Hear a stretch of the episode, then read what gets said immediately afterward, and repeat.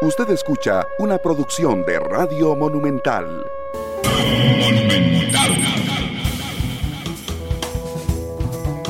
Costa Rica, una de la tarde con 34 minutos. ¿Qué tal? Muy buenas tardes, bienvenidos a Matices.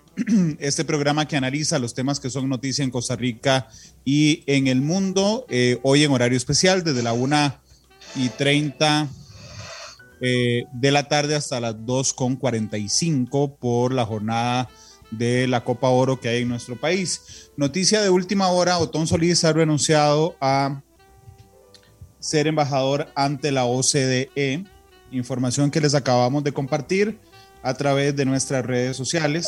Eh, y quiero leerles justamente eh, la carta que don Otón le presentó al presidente de la República, don Carlos Alvarado, hace algunos eh, instantes. Dice don Otón, su decisión acompañada por el Consejo de Gobierno de otorgarme la responsabilidad de representar al país ante la Organización para la Cooperación y Desarrollo Económico ha desatado una serie de reacciones inundadas de imprecisiones, mentiras e irrespetos a la Constitución. Se ha dicho que me opuse al ingreso de Costa Rica a la OCDE, lo cual es totalmente falso. Estudié como mi costumbre en detalle cada uno de los documentos que emanaban del proceso. Dentro de centenares de contenidos me opuse a dos. Primero, el documento sobre agricultura contiene una fría, grosera y explícita manifestación de indiferencia ante el hecho de que con la apertura comercial agricultores podrían ser desplazados de sus tierras. Dentro de las soluciones se propone que Lima se haga cargo de mantenerlos. Consideré y considero que esa salida asistencialista es ofensiva, arcaica y humillante para nuestros agricultores y sugerí que se eliminaran de los eh, documentos, dice don Otón en su carta al presidente de la República. Además, dice, en segundo lugar, me opuse a la propuesta para en materia de garantías a los depósitos de la banca se hicieran modificaciones para mejorar la posición de la banca privada. Esto afecta negativamente la principal ventaja relativa que ostenta la banca estatal, que es la confianza. Algunos sectores locales han luchado por esa nivelación de la cancha desde hace décadas. Siempre me he opuesto porque la actividad bancaria privada es concentradora de la riqueza, lo cual jamás debe ser promovido por las políticas públicas. No logré convencer sobre estos asuntos. A partir de ahí seguí el proceso de cerca y me sentí eufórico por Costa Rica cuando se logró la incorporación plena y eh, y como no me habría de alegrar la OCDE, tal y como lo detalla el COMEX, promueve un modelo de crecimiento económico inclusivo y respetuoso con el ambiente y busca un Estado más eficiente y transparente. Ahí sigue prácticamente una carta muy larga que le ha enviado don Otón al presidente de la República, pero voy a ir a la última parte. Eh, dice, por todo lo anterior, por este medio presento a usted y al Consejo de Gobierno mi renuncia irrevocable al cargo de embajador y representante permanente ante la OCDE. Espero que esta decisión, la cual tomo pensando exclusivamente por el bien de Costa Rica, al atender la verdadera e impresentable razón de los diputados, extermine sus excusas, les haga de poner sus amenazas y procedan a votar favorablemente y con celeridad el préstamo del FMI y otros importantes proyectos de ley que espera trámite legislativo. Le reitero mi agradecimiento y le deseo lo mejor en la culminación de la agenda sustantiva y transformacional que singulariza su gobierno con afecto Otón Solís. Así es que la noticia de esta hora, Otón Solís ha renunciado finalmente, eh, digo, para llegar al, al daño que se hizo ante la decisión del presidente y la insistencia de don Otón de mantenerse, pues esto hubiera pasado antes. Eh, pero lo cierto es que pasa hoy, don Otón renuncia al cargo de embajador ante la OCDE, disminuye la presión y pasa la pelota a la oposición política para determinar si el tema de Otón Solís era solo una excusa para no votar el Fondo Monetario Internacional o ahora sí que se les ha quitado la piedra del zapato procedan a votarlo. Una con 39, esa es la noticia de esta hora, la renuncia de Otón Solís finalmente al puesto para el que el presidente de la República le había eh, nombrado. Hay que recordar que esta misma mañana una de las precandidatas del PAC, doña Marcia González, eh, le solicitó a Don Otón, en medio de, una, de un video lleno de elogios hacia su trabajo, eh, renunciar a la aspiración, hacerse a un lado porque estaba saliéndole carísimo al país la decisión por criterio del presidente de la República. Es la una con 39. Quería empezar con esa información de última hora. Eh, el invitado hoy tiene que ver directamente con esto, don Gerardo Corrales, el economista, con quien quería conversar, y voy a conversar, respecto a los efectos de este atraso que ya ha tenido en los mercados internacionales, eh, la posición de los diputados de no aprobar el tema de la, eh, del Fondo Monetario Internacional. Pero para ordenar el programa, ya estaba la información de última hora, vamos a hacer una pausa comercial eh, y regresamos de una vez con don Gerardo Corrales, todo el programa pegado, eh, de una vez para hablar sobre este tema y sobre la realidad económica y sobre el reloj de arena que sigue su paso, su paso que no es imparable hacia eh, o, en medio de la negociación sobre el Fondo Monetario Internacional. Es la una con 40. Les invito a quedarse con nosotros. Vamos a la pausa y regresamos. Teníamos un problema con la cámara de don Gerardo Corrales, pero vamos a entrar así. De una vez, eh, por lo menos lo escuchamos con suficiente claridad. Les daba la noticia a ustedes y a don Gerardo, que ya estaba con nosotros conectado, eh, de la renuncia de Otón Solís al puesto de embajador en la OCDE. Don Gerardo, bienvenido a Matices, ¿cómo le va? Hola, eh, don Randall, muchas gracias por esta oportunidad y pedirle disculpas porque tuve un problema técnico y no fue posible eh, que se activara la cámara. No se preocupe, no, no se preocupe, vamos así. Este, ¿qué le parece? Digo, lo recibí con una con un bombazo de noticias, don Gerardo me hizo cambiar, me hizo cambiar todo el trabajo que, que tenía listo para exponer mi preocupación. A mí este, también. Sobre las implicaciones del nombramiento de Otón este, en la OCDE y, y de hecho, desde ese anuncio, el precio de los bonos costarricenses en los mercados internacionales había caído prácticamente 2,5%. Eh, ahora la situación es distinta. Este, yo creo que hoy ganó el país. Felicito a Don Otón por su madurez, este, al presidente también. Creo que era lo más sano, lo más recomendable. Yo conozco a Don Otón desde hace años. Definitivamente es un gran economista. Nadie le niega sus capacidades eh, como economista e incluso estuvo en el Ministerio de Planificación, diputado, etcétera pero me parece que desde el punto de vista de lo que el país estaba esperando para eh, representar en una organización como la OCDE, pues con todo respeto, eh, no era la persona más indicada. Eh, incluso no se acogió la recomendación del ministro de Comex y los mercados financieros internacionales aquí empezaron también a leerlo negativamente y yo sí tengo información que le iba a soltar hoy en su programa, que ya algunas agencias calificadoras de riesgo nos iban a hacer el downgrade lamentable de un B, que es el, nivel de riesgo de cumplimiento de deuda que tiene hoy el país, a un B menos, lo cual nos ponía ya en el precipicio al filo del triple C, que son los países ya que entran en default.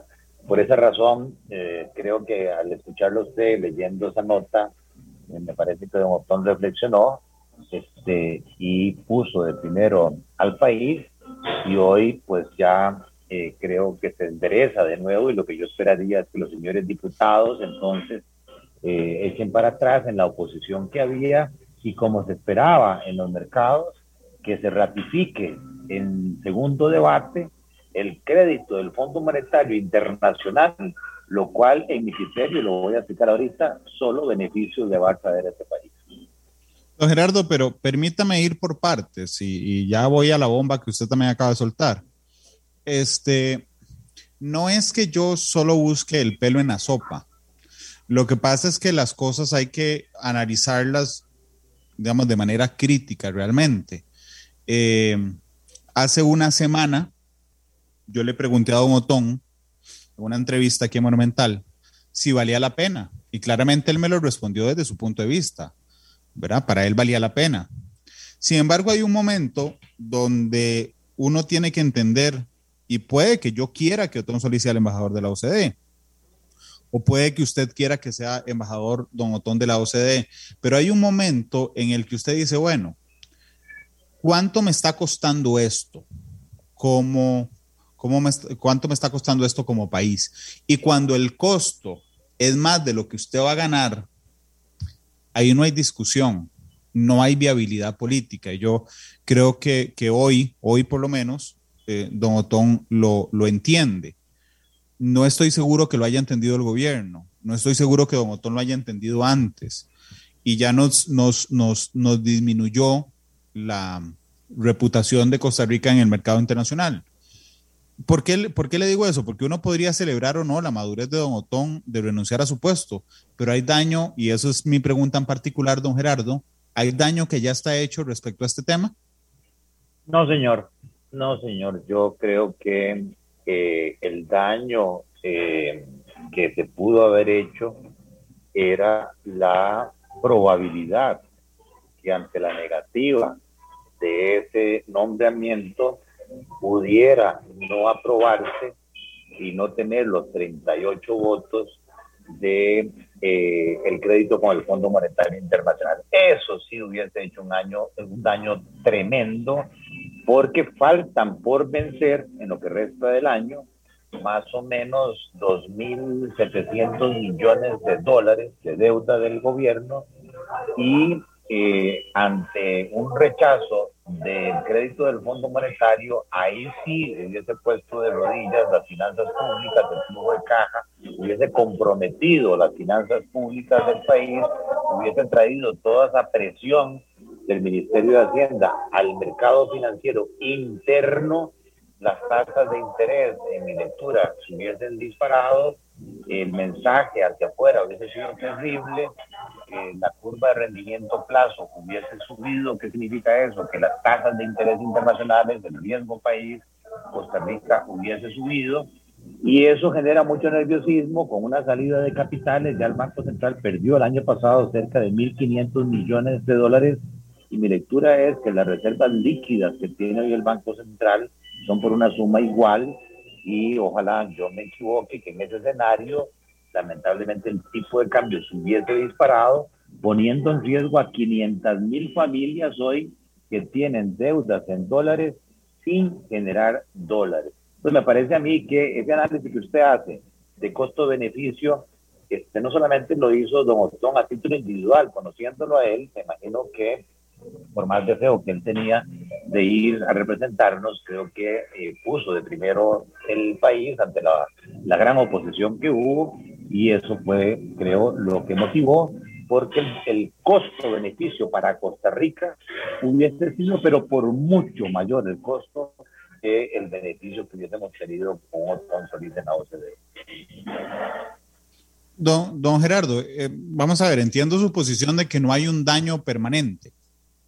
Eh, sin embargo, me parece a mí, yo insisto, pueden decirme, pueden decirme que estoy buscando el pelo en la sopa. Eh, bienvenida a las críticas. Pero a mí me preocupa mucho el mensaje, los mensajes que se brindan. Y me parece que uno de los mensajes es las decisiones erráticas que entiendo toma el gobierno de la República, este, incluso haciendo un nombramiento que reñía contra el reglamento de la OCDE. Eh, el otro es durar tanto tomando decisiones. Eh, yo tengo claro que era Don Otón el que tenía que renunciar, el presidente no podía mostrarse débil, digamos, ante, ante, ante su criterio, no podía él separarlo, pero le demostramos al, al, al, al Fondo Monetario y le, le, le decimos a los mercados que cualquier tema político o de politiquería podría frenar la agenda relacionada con el Fondo Monetario Internacional. ¿No le parece, don Gerardo? Este, don Randall, si fuera la primera vez se lo compraría, pero es que ya los mercados financieros internacionales, aunque me dé vergüenza decirlo, no nos creen, porque hemos incumplido por esta politiquería en veces. De hecho, perdimos nuestro grado de inversión histórico triple B menos en el año 2014 y desde ahí hemos venido en caída este, precipitada hasta llegar a la categoría de riesgo que hoy tenemos. Precisamente tenemos que ir al Fondo Monetario Internacional no necesariamente por el dinero que nos va a dar, porque yo repito, el hueco fiscal nuestro son 10.500 millones de dólares y la plata anual del fondo son 600 millones. Decía mi abuelita allá en Paraíso, siempre lo digo, una fecha en una plancha, era menos del 5%, pero el fondo sí nos da esa seriedad, esa credibilidad, esa autoridad que la perdimos. Entonces, que volvamos a caer en la politiquería y este nombramiento, pues sí, causó mucho ruido, pero lo que le interesa a las agencias calificadoras, lo que le interesa a los inversionistas es, ¿hay o no hay eh, acuerdo con el Fondo Monetario? Y yo creo que si la oposición estaba diciendo, eh, no aprobamos por el nombramiento de Botón, con esta carta mañana mismo entonces deberían aprobar el segundo debate y la señal positiva que se tira ahí es fundamental porque detrás de eso vienen los 2.700 millones de dólares de plata blanda de las multilaterales que necesita urgentemente este país para estabilizar tasas de interés y tipo de cambio. Don Gerardo, ahora vamos a la bomba que usted nos tiró ahora. Usted nos dijo que usted supo hoy, ya supo, que las agencias calificadoras internacionales estaban listas para disminuirnos la calificación. ¿Me puede ampliar eso que usted sabe, don Gerardo? Sí, las agencias calificadoras están cansadas precisamente de lo que usted decía, de esta indefinición, que sí quiero, que no quiero. Recuérdese que en la mesa de diálogo en la cual yo participé, este, la primera pregunta que yo le hice al señor presidente en la primera reunión, después de que él puso toda la agenda, ¿y dónde está el Fondo Monetario?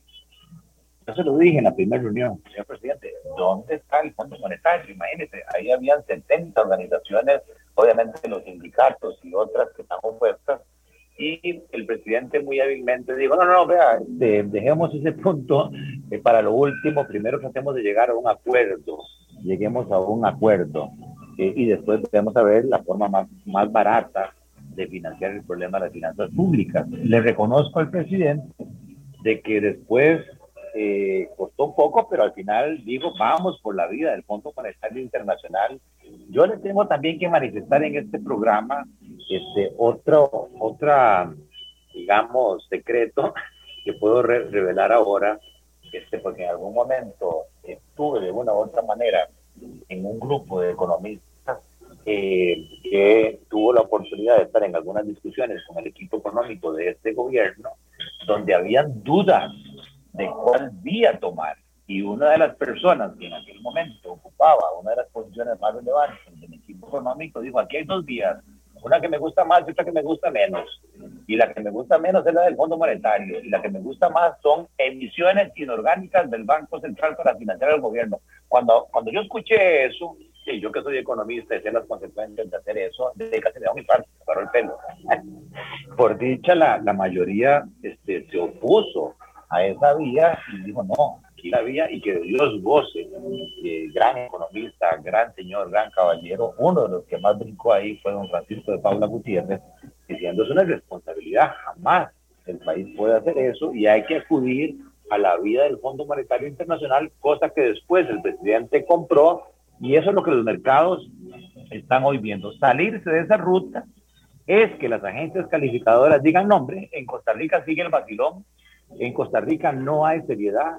En Costa Rica no se le quiere entrar a los problemas estructurales de las finanzas públicas y por lo tanto el riesgo de cumplimiento de pago de sus obligaciones se sube significativamente porque de dónde van a sacar 10.500 millones de dólares si el mercado interno lo que les da de recursos frescos por año a lo sumo son 4.000, 5.000 millones. Ese es el tema de fondo por el cual eventualmente, si no hubiese rectificado Don Otón, nos hubiesen hecho el downgrade con una afectación país tremenda a las empresas y a las familias por las consecuencias económicas de esta rebaja en la calificación. Pero entonces, ese, ese hartazgo, ese cansancio que tienen las agencias internacionales por el vacilón que nos, que nos tenemos, ¿Usted cree que se borre, se disminuya ante lo que pasó hoy. Es decir, que eso que usted me anunció de que estaban listos para bajarnos la calificación, don, don Gerardo, se eche atrás con lo que pase en las próximas horas, particularmente si los diputados aprueban en segundo debate el acuerdo con el Fondo Monetario Internacional. Exactamente, que dice que lo contestó. Con la carta de renuncia de Don Otón, las agencias, digamos, no se inmutan. Sí, puede ser que la lean y qué interesante. A ellas lo que les interesa son números, lo que les interesa es el flujo de caja, lo que, les interesa, lo que les interesa es el compromiso. Eh, va a mover la aguja si los diputados lo más pronto posible eh, aprueban en el segundo debate el crédito con el Fondo Monetario. ¿Por qué? porque eso le cambia el panorama al flujo de caja del gobierno y, le cambia el estrés, digamos, a don Elian Villegas, a Rodrigo Cuero, en el sentido de que no solamente eh, llegaría con la firma eh, alrededor de 300 millones de dólares, que es el primer desembolso, de la plata del Fondo Monetario a una tasa de interés, digamos, del 2%, cuando internamente nos cuesta como 7%, sino que los créditos que están en fila del Banco Mundial, del el BID, del Banco Centroamericano, de la Corporación Andina de Fomento, le dan ya un respiro, un oxígeno eh, al flujo de caja de casi 2.700 millones de dólares, cuando lo que está por vencer son como más o menos parecidos, 2.400 millones. O sea, eh, se, se le mete una inyección, por decirlo así, de eliminación de angustia, de estrés, de tranquilidad, de estabilidad macroeconómica, que es fundamental para seguir, no, no quiere decir que en ese momento se acaba todo, no. Ah, después sigue el compromiso en la carta de intenciones que asumió este gobierno de metas cualitativas y cuantitativas que nos van a hacer pasar de un déficit primario de 3.9 del PIB a un superávit primario en el 2023 del 1%. Y eso implica empezar, después de la aprobación del crédito, con la ley de empleo público. o sea, no es que con esto ya se dio por terminado y ya eh, eh, eh, evitamos que nos hagan el downgrade. No, no, no. si y el día de mañana la, ley de empleo público eh, se rechaza, ahí volvemos de nuevo a caer, creo yo, en, un problema serio, porque se está esperando que de esos ajustes eh, cuantitativos, el principal rubro es la ley de empleo público. Entonces hay que ver qué va a decir la sala el primero de agosto o antes del primero de agosto y después de eso qué va a hacer el Congreso. Gerardo, digamos, evidentemente yo sé y Costa Rica sabe que usted tiene un color político, eh, pero creo que Costa Rica también reconoce su objetividad a la hora de establecer los análisis. Y se lo, se lo, lo digo porque quiero preguntarle directamente si usted siente que en este instante los y las candidatas mm, a la presidencia de la República tienen claro todos y todas que no se puede echar atrás el acuerdo con el Fondo Monetario. Se lo digo porque la aprobación en segundo debate del acuerdo es importantísima, pero hay que recordar que atrás vienen los acuerdos como tal, por aparte, es decir, cada uno de los proyectos acordados. ¿Usted cree que como país podamos sentirnos tranquilos a esta altura de que gane quien gane, don Gerardo? Este, ¿Lo tienen claro? Señor. Este, vamos a ver, alguna gente que dice que lo dice, este, me critica de que tengo un color político, como también tengo un color futbolístico que es morado y blanco, por aquello del azul y blanco suyo. Este, mm, de eso no es pecado. Yo creo que en Costa Rica los habitantes vivimos en una democracia y tenemos la libertad de seguir el partido o el candidato que cada uno de nosotros con respeto eh, considera que es el que, llena más sus eh, objetivos o sus pensamientos. Eh, yo he hecho un esfuerzo, don Randall, sincero, desde que salí del PAC hace aproximadamente cinco años, en educar financieramente y económicamente a la población este, obviamente no, no estoy haciendo aquí propaganda, pero tengo un programita en redes sociales que se llama Economía Hoy, donde lo que hago es procesar información que es pública, que está ahí, pero que cuesta digerirla y he tratado de decirle a los partidos políticos y a los candidatos, cualquiera que este sea, la magnitud del problema. Un presupuesto ya aprobado de 19 mil millones de dólares y unos impuestos que apenas llegan a 8 mil 500. En beneficio de ellos, cualquiera que llegue a sentarse en la mesa de Zapote se va a encontrar con ese problema impactante, ¿verdad? Del presupuesto, pero además con una torre de vencimientos de deuda estimada por año entre 3.500 y 4.000 millones de dólares en los próximos tres años. Entonces, por mejor programa de gobierno, por mejor voluntad que tenga cualquiera que sea el candidato, no van a poder hacer nada si antes no resuelven el rancho que se está quemando, que es el desbalance fiscal, el problema de flujo de caja que tiene el gobierno. Y la vía que veo yo para resolver eso y recuperar la credibilidad internacional es el acuerdo con el Fondo Monetario. Sí. Eh, vamos a ver, don, don Gerardo, cuando yo conversaba con usted hace algunos meses, realmente se lo digo, cada vez que terminaba un matices con usted, yo sentía el estrés de que esto urgía. Y para los ansiosos es un problema vivir en este país, ¿verdad? Porque, porque a veces yo creo que las cosas surgen mucho y yo no veo que caminen. Creo que usted es mucho más realista que yo, Gerardo. ¿A usted le parece que ha avanzado a la velocidad adecuada o usted también tiene el problema de ansiedad que tengo yo en el que esperaríamos que todo avance un poco más rápido? Ah, sí, claro, Este, la ansiedad es mucha.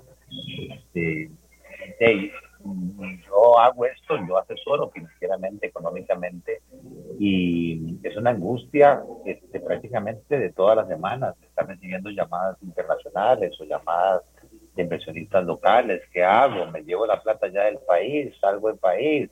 Y uno dice, vea, no, este, todavía hay una esperanza, todavía hay una esperanza. Incluso con este tema de Otón Solís, este, hoy algunos amigos que se enteraron de su invitación me decían, por favor, convenza a Don Otón, convenza a Don Otón en el programa de Holanda de Matices que renuncie por el bien del país, eh, porque no hay nada más cobarde, no hay nada más nervioso que un dólar.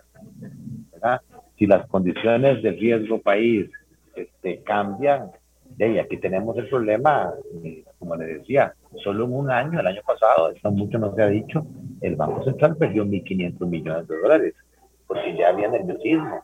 Y además el gobierno ha estado presionando mucho, este, demandando dólares.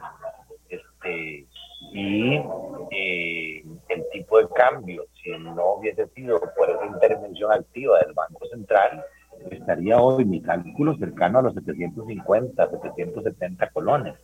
Y la preocupación es lo que yo le decía, esto tiene un efecto social. Hay 500 mil familias en Costa Rica que tienen sus casas, que tienen sus carros, este, precisamente por las distorsiones que causan el balance fiscal, han hecho de que las tasas de interés en dólares se vean mucho más atractivas que las de colones, porque la gente quitó de su radar el riesgo eh, cambiario.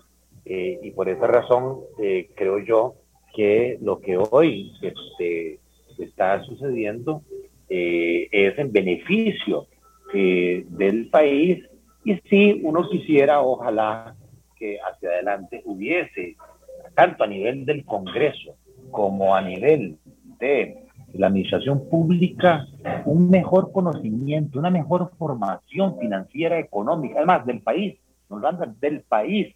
Yo creo que el Plan Nacional de Desarrollo de Costa Rica debería incluir educación financiera básica.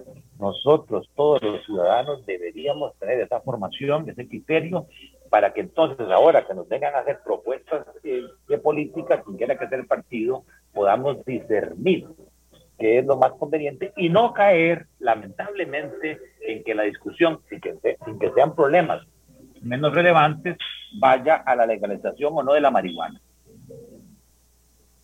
Don, Gerardo, cuando yo escucho, ayer vi un, un, meme de alguien que va saliendo muy tranquilo y todo está explotando atrás. Y con todo respeto, porque lo, lo, me parece un, un, tipo muy agradable, cada vez que yo converso con don Elian Villegas, el ministro de, de Hacienda, siento que es ese. Es decir, que todo se está, todo está explotando atrás y don Elian dice, no, no, Randall, pues eso está bien. Eh, lo noto muy tranquilo. Y cuando la última vez que conversé con él, me decía, vea, Randall, es que hemos logrado apreciar los bonos costarricenses. Eh, no mostrándonos desesperados a la hora de la subasta, no aceptando ofertas de intereses como si estuviéramos, eh, como si estuviéramos completamente necesitados de, de, ese financiamiento y eso le ha dado buenos resultados a Costa Rica. Quiero saber usted qué piensa y si le parece que efectivamente lo hemos, hemos tenido, discúlpeme la palabra, alguna dignidad a la hora de, de subastar que nos ha permitido recoger o apreciar el, eh, los bonos costarricenses, don Gerardo? Eh, bueno, vamos a ver, este, técnicamente se dice que hay un rally, como las carreras de carros, hay un rally cuando el precio de los bonos empieza a recuperar. Eh, recuérdese que hubo una salida fallida del gobierno cuando anunció la propuesta preliminar de acuerdo con el Fondo Monetario que era prácticamente una propuesta de impuestos. Eso hizo que el precio de los bonos inmediatamente cayera. Pero una vez que se corrigió y se presentó una propuesta alternativa de un acuerdo fiscal, el rally que ha tenido el país ha sido significativo. La recuperación del precio de los bonos de Costa Rica en los mercados internacionales, Randall, ha sido más de 20 puntos las tasas de interés internacionales para nosotros se han visto reducidas. Este, y eso hay que reconocerlo. Eh, sí, ha habido un trabajo importante de, don Elian, pueden criticarlo, lo que quiera que sea, pero yo creo que él ha hecho su mejor esfuerzo dentro de las circunstancias este, de eh, hacer los recortes que sean necesarios. No es una posición fácil, él tiene que lidiar con todos los ministerios, convencerlos. En mis tiempos de vaca es lo mismo, a todo mundo le gusta, ¿verdad? Este, presupuestar gastos, pero a nadie le gusta presupuestar ingresos, mucho menos recortar gastos, ¿verdad? Este, se considera de que otros tienen que recortar gastos, pero no se venga a meter aquí en mi ministerio. Es un trabajo desgastante. Entonces yo creo que eso se ha hecho bien, pero además hay que reconocer, porque yo sí me sentía muy mal con ese tema de la OCDE cuando escuchaba de que la responsabilidad se la tiraban a los diputados de oposición.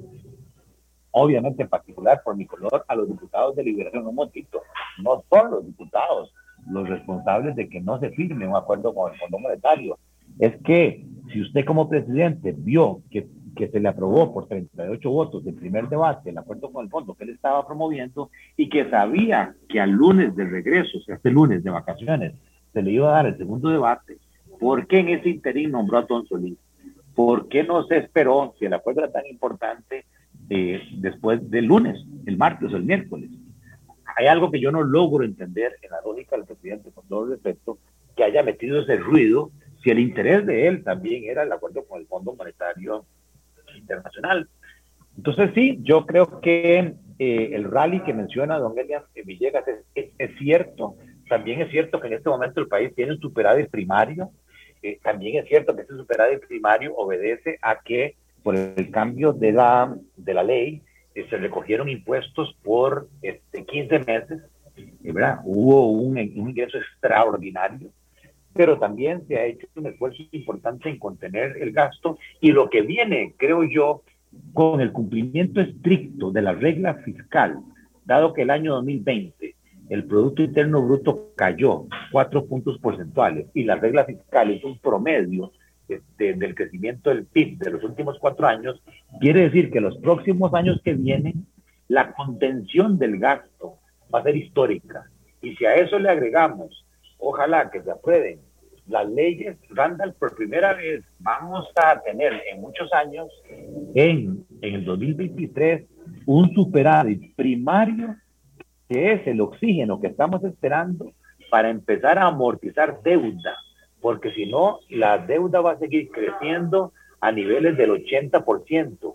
Y con ese nivel de apalancamiento, ningún inversionista, como si fuera un deudor, le va a poner a usted un 5, ningún banco le va a prestar si su nivel de endeudamiento está en estos porcentajes del 80% o más.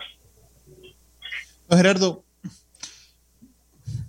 digo, de la manera más, más, más objetiva, porque usted acaba de relatarme qué es cierto y qué no es cierto en Hacienda, pero usted cree que se han venido haciendo las cosas bien Mm, digo, no porque, no porque las autoridades de gobierno sean unas iluminadas, sino porque era, digamos, el camino más evidente. ¿Usted cree que se ha venido haciendo las cosas bien, aunque no a la velocidad que deseáramos? Me queda claro, pero hemos venido haciendo las cosas bien, ¿no, Gerardo? Eh, don Randall, este, qué complicada esta, pregunta porque, de, como dicen, eh, al final del partido todos somos entrenadores. Sí se lo pongo de otra manera. Eh, es muy fácil para Luis Fernando Suárez, que ahora recoger los frutos del primer triunfo de la selección contra Guadalupe y el culpable era Ronald González. Entonces, yo creo que es difícil el, el, tema de ser ministro de Hacienda porque usted está sujeto a una serie de condicionamientos que van más allá del campo técnico y aunque usted quisiera técnicamente implementar una serie de medidas, puede ser que políticamente no sean viables porque tiene un costo político, nos cuestan votos y sobre todo cuando usted está en vísperas de una campaña electoral. Entonces, no con esto estoy diciendo de que estoy justificando este, todo lo que don Elian ha hecho o no ha podido hacer. Pero me parece que comparativamente, este, cuando uno ve las cifras, sí hay que reconocer, sí hay que reconocer que, con el apoyo del Congreso, también tengo que reconocer eso, con el apoyo del Congreso y de la oposición, porque el PAC es minoría, si no, no hubiesen podido lograr, con el apoyo del Congreso, han logrado traer financiamiento más barato, financiamiento externo, han logrado meterle un poco de recorte al gasto. ¿Se puede hacer mucho más? Claro, se puede hacer mucho más. ¿Dónde quizás yo, eh, desde mi punto de vista, me quedo eh, o me quedan debiendo. Yo no sé por qué razón, a pesar de que yo se lo planteé este, cuando don Elian invitó a un grupo de economistas a su oficina que a, que le diéramos ideas o sugerencias este, para reactivar la economía y para resolver las finanzas públicas. Yo le tiré ahí el tema de la reingeniería financiera de la deuda interna, de cómo no logran ¿verdad? Que esos 30 mil millones de dólares de deuda interna, el 70 y resto por ciento es en mismas entidades del sector público, sentar al banco, a los bancos estatales, al IN, a la caja, a las, a las operadoras de pensiones y decirles, miren, este año van a vencer 3 mil millones de dólares. Hagan sus flujos de caja. Yo sé que ustedes necesitan un 20% de eso, ¿ok? Les voy a pagar un 20%, pero por el 80% restante, permítanme emitirles un bono a 5, 6, 7 años para quitarme 3, 4 puntos de Producto Interno Bruto, de presión que tiene el país acongojado, pero además voluntariamente, señores, ¿no les parece a ustedes que la tasa de interés interna de un 8, 9% vis a vis tasas internacionales del 4 está excedida, siendo nosotros de la misma casa? ¿Por qué ese nuevo bono no logramos negociarlo uno, dos, tres puntos por abajo? No logro entender por qué esa parte no la han hecho. Y la segunda, o la segunda y la tercera, para tirárselo de una vez, no logro entender, por, bueno, esta parte sí la entiendo, ¿por qué el presidente de la República, al haberle planteado yo una idea, señor presidente, no estamos hablando de una privatización, eh, ¿por qué no le da usted la posibilidad a los sindicatos? ¿Por qué no le da usted la posibilidad a JUPEMA?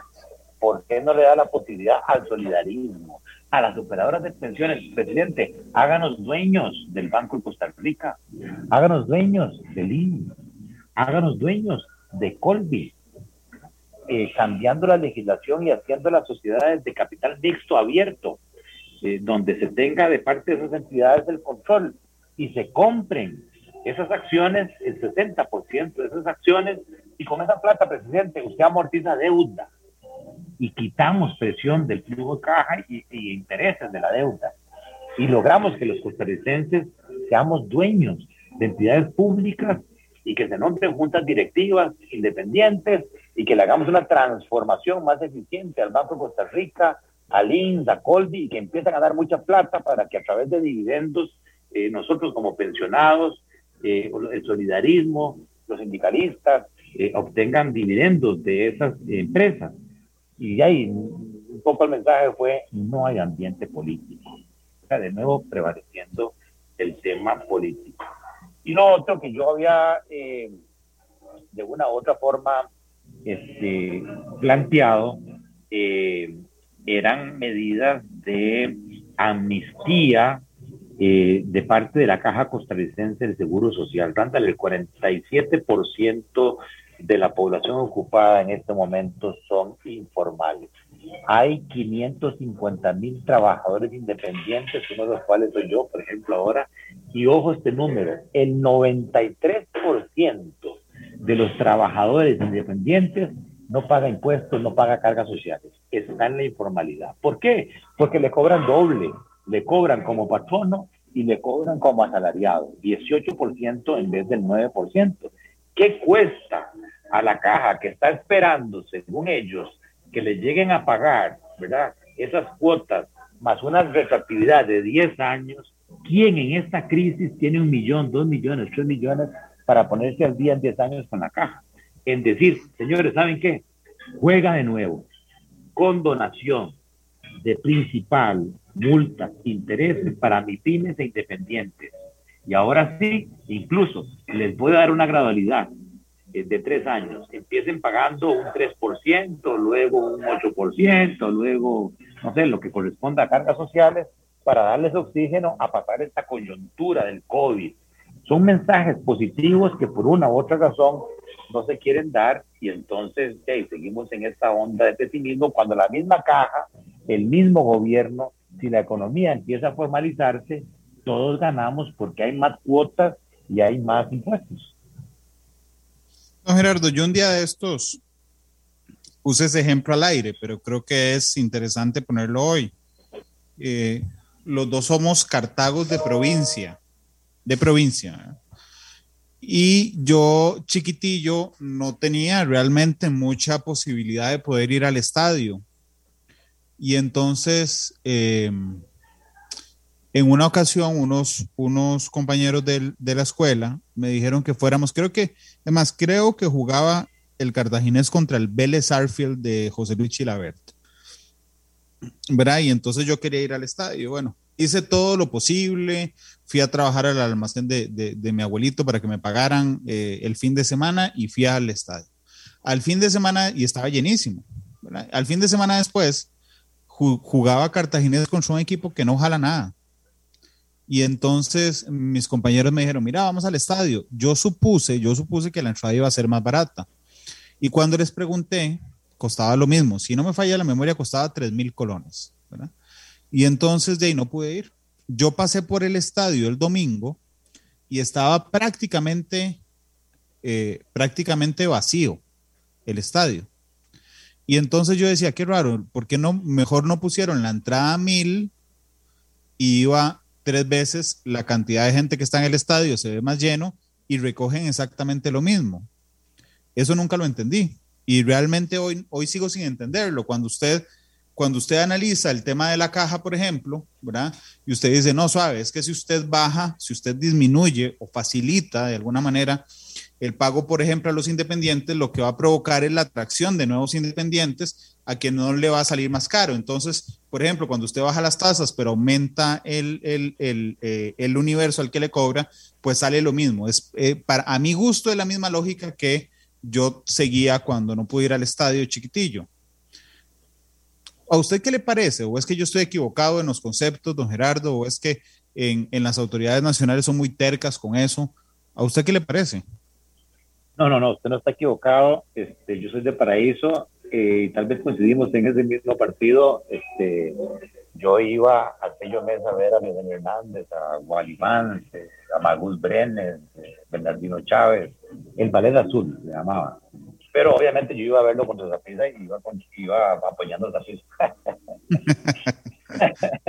no, lo que pero, pero, dicen que, pero dicen que el Ballet Azul era impresionante. Yo no lo vi jugar pero dicen que era impresionante, Gerardo. Sí, bueno, yo vi a Wally Vance y vi a Leonel Hernández y sí, era muy impresionante. Y a Magus Brenner, que era un caballero. Vean, este, lo que usted está diciendo es el curso de principios de economía 1, que llama la elasticidad de la demanda. Tal vez es muy técnico lo que estoy diciendo, me remonta a mis tiempos de profesor universitario.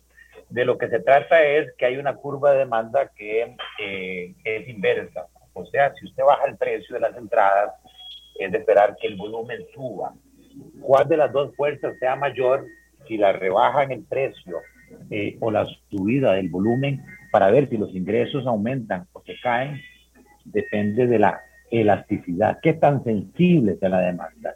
Y conociendo a la gente de Cartago y lo codos que somos, sin duda yo creo que usted tiene razón, que bajando el precio proporcionalmente el volumen hubiese incrementado más que la rebaja del precio y los ingresos hubiesen subido eh, a pesar de la reducción del precio. Ese es el análisis. Y, perdón, don Gerardo, y, y, incluyo su elemento, y no, no suben los costos, porque los costos se mantienen fijos, haya una, dos, tres, cien, mil personas en el estadio. Sí, lo que usted está diciendo entonces es que al final la diferencia en ingresos y costos, que se llama la utilidad o beneficio, hubiese subido para el cartaginés. Igual para el gobierno, para la caja. Es que eso es lo que uno es Randall, eh, uno está fuera del gobierno, este, eh, dice, ¿cómo es que no hacen eso? ¿Cómo es que teniendo la unión de cámaras, tres miembros en la junta directiva de la Caja Costarricense del Seguro Social, cómo es que teniendo los sindicatos, las cooperativas tres y el gobierno tres no logran ponerse de acuerdo? Porque hasta donde yo sé, esto no requiere eh, cambio de ley. Esto es un tema de un acuerdo de junta directiva. Imagínense el estímulo de la gente que en este momento está teniendo dificultades de que le digan, ¿sabe qué? Quítese ese mono de la cabeza, le vamos a dar una condonación, una condonación este, para mitines, para independientes, de lo que usted supuestamente en teoría debe desde hace 10 años. Y ahora sí, le vamos a dar incluso una gradualidad de pago. Pero yo quiero ir más allá, quiero ir más allá. en este momento el problema serio del país es desempleo. No puede ser que haya 400 mil costarricenses en desempleo. No puede ser que haya 450 mil costarricenses en pobreza extrema, lo cual significa que no tienen un ingreso mensual ni siquiera de 60 mil colones para comprar la canasta básica. Entonces, la preocupación de cualquier gobierno debería ser cómo genero yo empleo. Entonces, permita Caja de Seguro Social este pago proporcional de las cargas sociales al tiempo laborado. La gente lo que quiere es que me contraten un cuarto de tiempo, medio tiempo, un décimo de tiempo, y el empresario lo va a hacer, pero si la caja le dice, no, no, mira, no importa, vos contratás un cuarto de tiempo, pero me pagas también el equivalente en cargas sociales de medio tiempo. Y no me es rentable. Eso me decía con todo respeto aquí abiertamente don Rubén Pacheco, gran empresario turístico del país. Mira, yo podría contratar un montón de señoras, ¿verdad? Este, de, en las zonas rurales más, más necesitadas, en las zonas de playa, para que vayan a mis hoteles a trabajar. Cuatro, tres, trabajan cuatro días, se van tres días a la casa, este, un cuarto de tiempo, que me hagan limpieza y demás, pues no tengo ocupación total, pero que la caja me ayude y que me cobre este, proporcionalmente al tiempo laborado, o que me ayude también el ICE en esta coyuntura. ¿Cómo les van a cobrar a los empresarios turísticos la tarifa pico?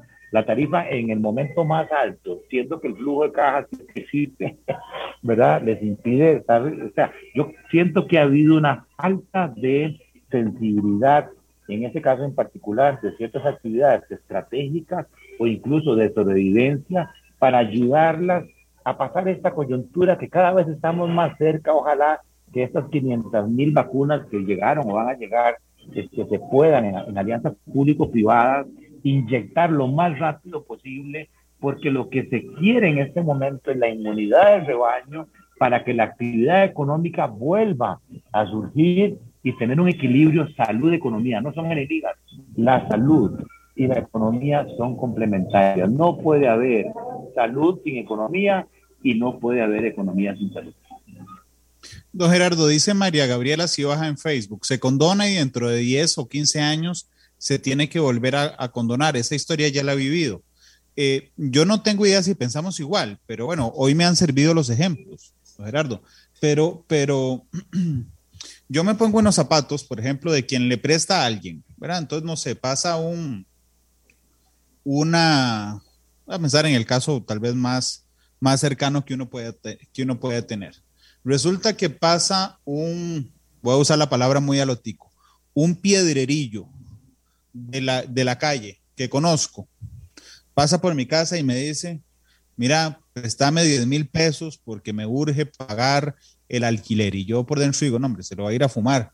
Pero digamos que digo, bueno, eso es responsabilidad de él y le presto los, los 10 mil pesos, ¿verdad? Ok, al tiempo no y me dice que me paga la otra semana. Pasa un mes, dos meses, tres meses, un año y no me paga nada. Y entonces alguien me dice, el otro vecino me dice, mira, ¿por qué no le vas a cobrar a fulano?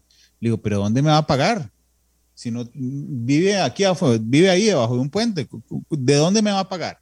Y resulta que llega esa persona a quien yo le presté y me dice, vea, vea primo, me dice, no, le, no tengo para pagarle los 10 mil, pero le pago 5.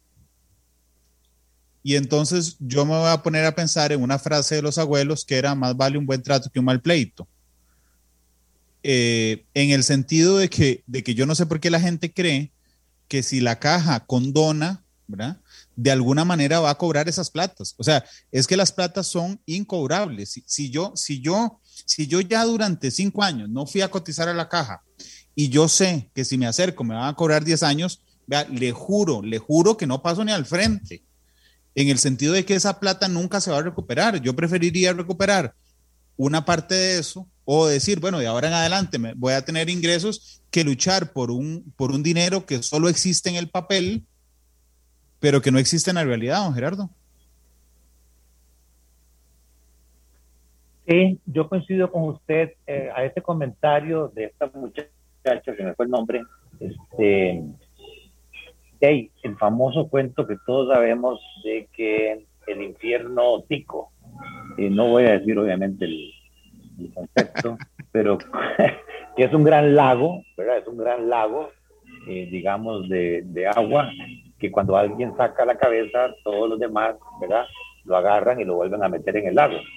Es lo mismo, o sea, cuando alguien logra por su esfuerzo este, superarse en un país de descalzos y logra comprar zapatos, eh, todos los demás eh, lo que quisieran es hundirlo para que todos andemos descalzos.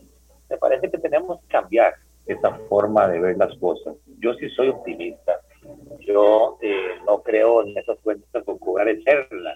De hecho, la, la dice en banca que una cuenta por cobrar que pase más allá de los 180 días, límpiela, pásela por incobrables usted no va a recuperar ese dinero. Si alguien no le pagó más allá de 180 días, ya no le va a pagar. Y por el contrario, el efecto psicológico, motivacional, la economía no es más que una combinación, es una ciencia social con la psicología, son agentes económicos, seres humanos, familias, empresarios que sienten, que viven, este, que piensan como usted como yo, como esa muchacha, entonces, en este momento lo que el país necesita es salir del pesimismo tan grande que tenemos. 65% del país este, es pesimista, cree que va a estar peor en el futuro inmediato. Entonces, empecemos a cambiar con señales positivas. Tiremos señales positivas. ¿Qué más señales positivas de decir, miren señores, lo que queremos es que ustedes se formalicen, entonces les vamos a perdonar este, esas cuentas que de todos modos ya eran irrecuperables, eh, pero además les vamos a dar, qué sé yo, voy a decir una locura tal vez, este, un crédito fiscal.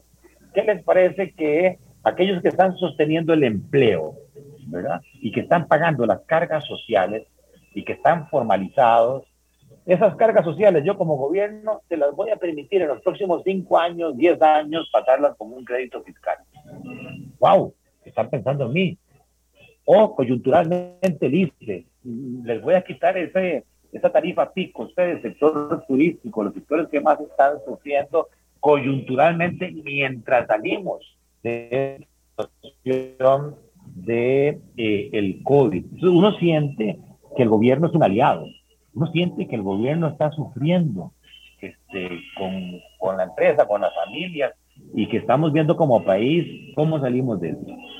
Eh, hay un comentario ahí, Randall, perdón que, le meta el caballo porque sí lo he escuchado ya varias veces. No, es que todo esto del Fondo Monetario, por más cuentos que digan, es simplemente seguir endeudando al país. Es que lo han entendido. Cuando la Asamblea Legislativa aprueba el presupuesto nacional de 19 mil millones de dólares, ya la Asamblea Legislativa sabe que ese presupuesto viene financieramente desbalanceado, porque los impuestos son solamente 8.500.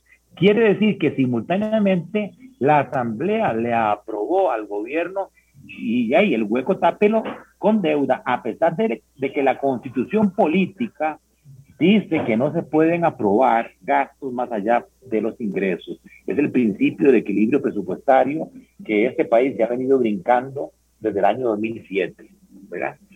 Bueno, lo que quiero decir con esto es que la Asamblea le autorizó al gobierno bonos de deuda interna que tienen un plazo promedio de cinco años y una tasa de interés del 8%.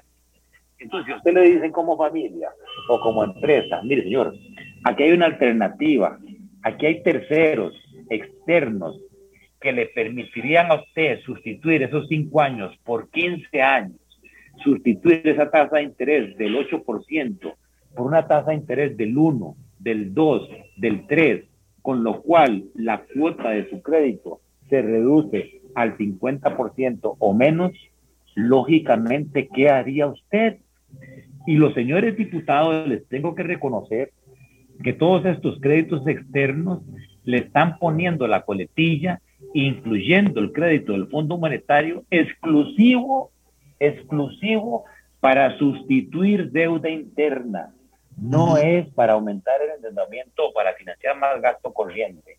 Y también le están metiendo la coletilla y un 10% de eso va a amortizarle deudas que el gobierno le debe de hace años a la Caja Costarricense del Seguro Social. Por Dios, si nos ponen esas condiciones, seamos objetivos, salgámonos de ese pesimismo y pensemos objetivamente y pensemos bien en el beneficio país. Lógico que deberíamos tomar estos créditos de agencias multilaterales por casi 2.600 millones de dólares en beneficio de los 5 millones de habitantes, donde el sector público hoy debe 50 mil millones de dólares, entre 5 millones, cada uno de nosotros debe 6 millones de colones.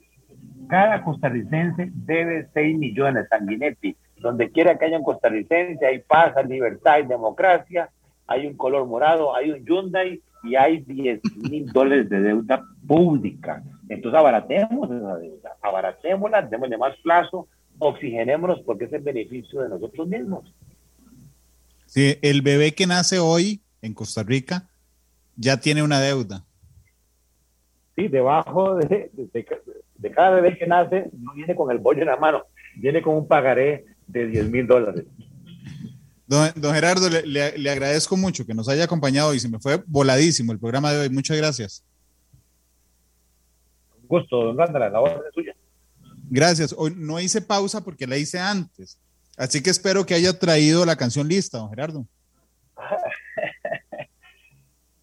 eh, ok, la canción lista. Eh, a mí me gusta mucho Ana Belén y Víctor Manuel, entonces tal vez para ponerle un poquito de ánimo al programa, póngase la puerta de Alcalá. La puerta de Alcalá, de Víctor Manuel, Ana Belén. Mañana eh, tenemos matices, ya les voy a decir a qué hora, porque aquí lo tengo anotado. Pues tengo un enredo de horarios que mejor anoté. Y les voy a contar que mañana es jueves Mañana tenemos matices de 1.30 a 2.45, igual que hoy. Mañana empezaremos con el recorrido ya de cara a la convención del Partido Acción Ciudadana. A esta altura, ningún candidato o candidata, precandidato o precandidata del PAC ha venido a matices. Mañana vendrá el primero con nosotros y a lo largo de esta semana y la siguiente vendrán con nosotros de cara además al debate que tenemos del Partido Acción Ciudadana el próximo 3 de agosto. Son las 2.44.